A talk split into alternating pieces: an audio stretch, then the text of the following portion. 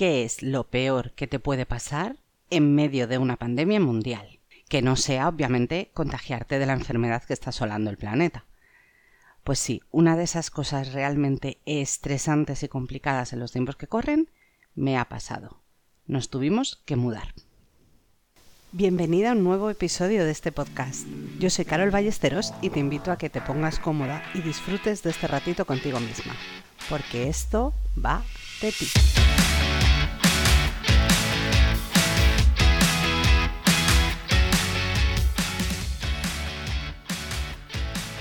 Por si no estás escuchando este episodio recién salido del horno, sino un poquito después, te pongo en contexto.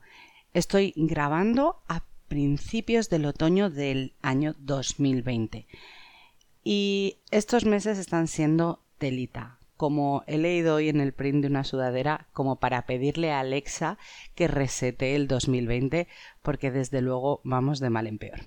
El caso es que además de las circunstancias de incertidumbre, de intranquilidad, y de dificultades que hemos vivido todas, desde el confinamiento hasta la preocupación porque nuestros seres queridos o nosotras mismas nos pudiéramos contagiar, en el caso de mi familia se ha añadido un extra súper divertido, el tener que cambiarnos de casa y no solo cambiarnos, sino encontrar esa casa a la que nos queríamos cambiar. Te cuento un poco. Recién empezada la cuarentena, el confinamiento allá por el mes de marzo, parece increíble que haga seis meses ya de eso recibimos una notificación de nuestra casera eh, indicándonos que no nos iban a renovar el contrato de alquiler que vencía un par de meses después. El motivo, decisión personal suya. Había decidido, por temas personales, vender la casa. El caso es que se nos planteó una situación tremenda.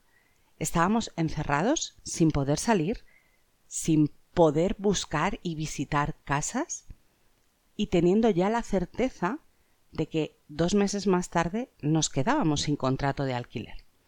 La pandemia y el confinamiento nos ayudaba en cierta medida a, mantenernos allí, porque mm, obviamente no nos podían echar si no eh, estaban, pues bueno, abiertas las comunicaciones, si no podíamos salir. Pero, claro, también teníamos el riesgo y la intranquilidad de que en cuanto abrieran, en cuanto pudiéramos salir a la calle, en cuanto aquel confinamiento más extremo se terminase, nos podíamos ver literalmente en la calle si la casera vendía el piso enseguida. Realmente todo tiene sus plazos y bueno, no, no era tan dramático como para pensar en, en vernos debajo de un puente, pero sí que nos generaba mucho estrés y mucha intranquilidad.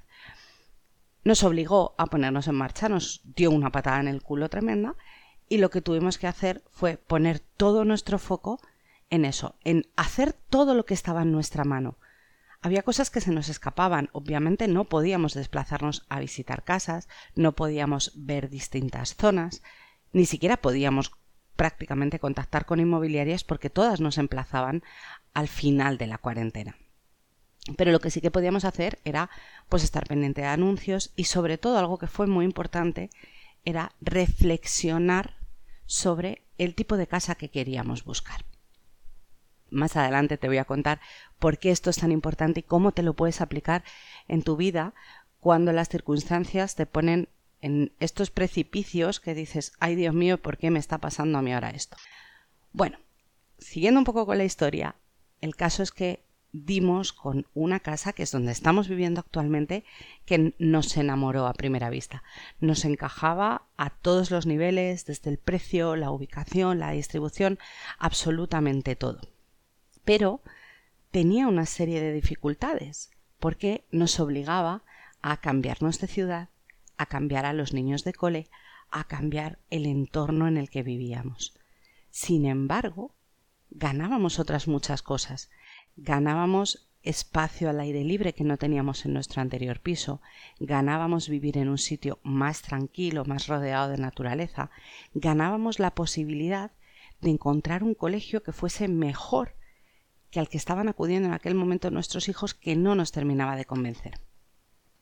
El caso es que finalmente decidimos dar el salto, viéndonos en ese precipicio, en ese barranco en el que o saltas o te caes, decidimos ser proactivos, dar el salto, movimos todo lo que tuvimos que mover y aquí estamos.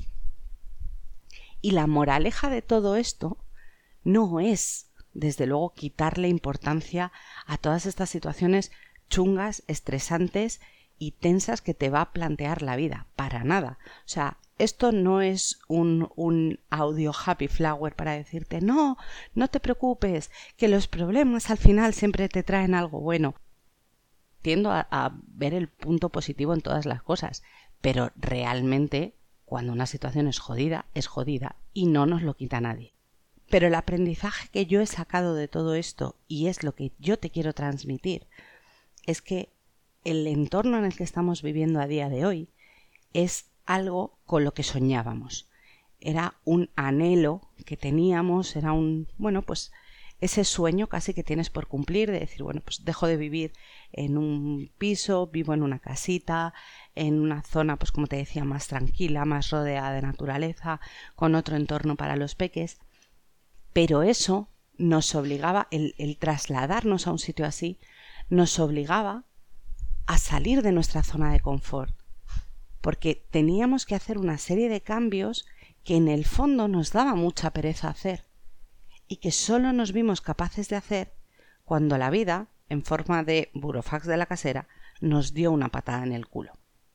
Entonces, cada vez que la vida te ponga en una situación crítica y tengas que tomar decisiones, no te digo que te alegres, porque es un fastidio y estamos de acuerdo en eso, pero piensa qué oportunidades se abren delante de ti, qué opciones puedes valorar que quizá te habría gustado desarrollar o tener en cuenta o poder hacer en algún momento y no te atreviste, o siempre encontrabas excusas porque no era el momento, o porque tenías que hacer cambios demasiado grandes, o porque tenías que renunciar a X cosa. Somos capaces de hacer muchísimo más de lo que nosotras mismas creemos. Lo que pasa es que la mayoría de las veces nos cuesta movernos de ese círculo en el que nos sentimos cómodas porque tendemos a buscar la seguridad. Pero cuando la seguridad se pierde, y no se pierde por ti, sino porque las circunstancias de la vida te ponen ahí, aprovecha esa patada en el culo y no te caigas por el precipicio.